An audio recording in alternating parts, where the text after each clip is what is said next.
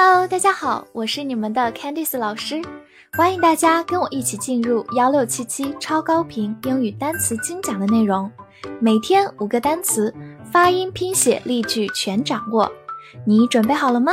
我们一起开启今天的学习吧。今天我们进入到第三百三十四天的学习，我们来看一下五个单词：sign，s i g n，sign。s 发 s，i 发它本身的音 i，g 不发音，末尾的 n 发鼻音 n，sign，它是一个名词，表示迹象、符号或者标志。比如说 road signs 就是道路标志，大家在马路上看到的很多标志牌，用英语就叫做 sign，road signs。好，我们来看一个句子：Headaches may be a sign of stress。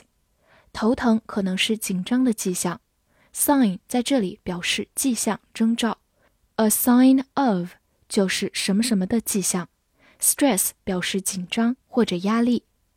好，慢慢来读，headaches may be a sign of stress. Headaches may be a sign of stress. 此外，它还可以做一个动词，表示签署、签名。比如说，sign the name 就是签下名字，sign the name。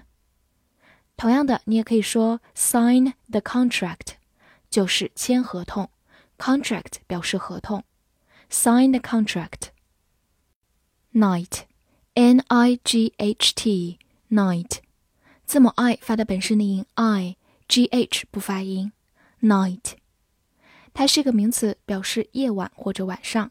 比如说，at night 就是在晚上，前面介词用的是 at，at night。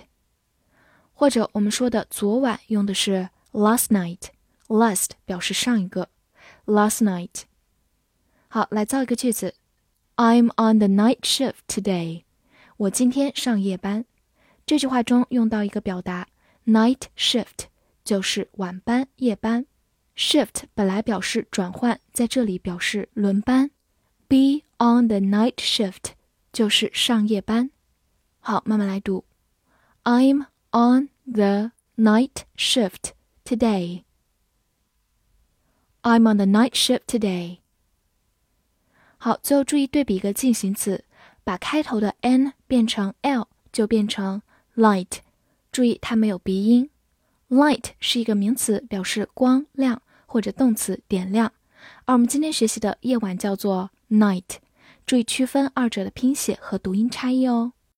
compose，c o m p o s e，compose，c o m 发 com，p o s e pose，compose，compose，它是一个动词，表示组成、构成或者创作。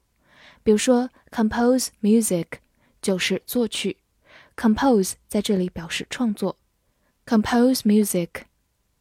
好，来造一个句子：The union is composed of teachers and students。这个联盟由老师和学生组成。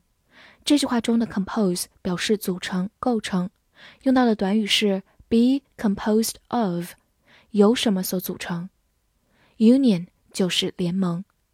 好，慢慢来读：The union is composed of teachers and students. The union is composed of teachers and students. Splendid, S P L E N D I D, splendid, S 发 s，P 放在它后面浊化成 b，L E N len D I D did, splendid, splendid. 它是一个形容词，表示极佳的、非常好的或者壮丽的。 比如说，What a splendid idea！就是这个主意妙极了，这个想法太好了。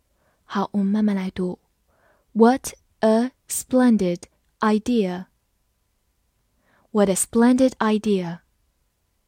拓展一下，深圳有一处非常有名的文化主题公园，就叫做 Splendid China，就是锦绣中华。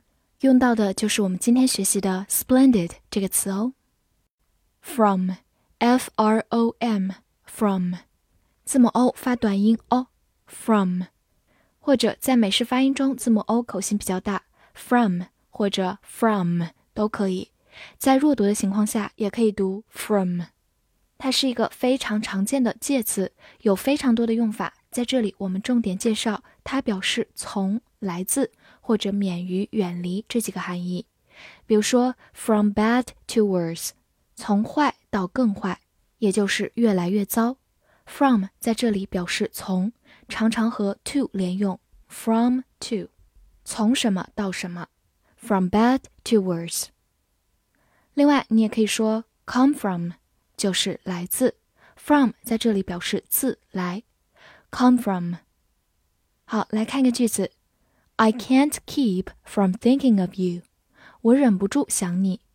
这句话中的 from 表示免于或者远离，can't keep from doing 就是忍不住做某事，think of somebody 表示想念某人。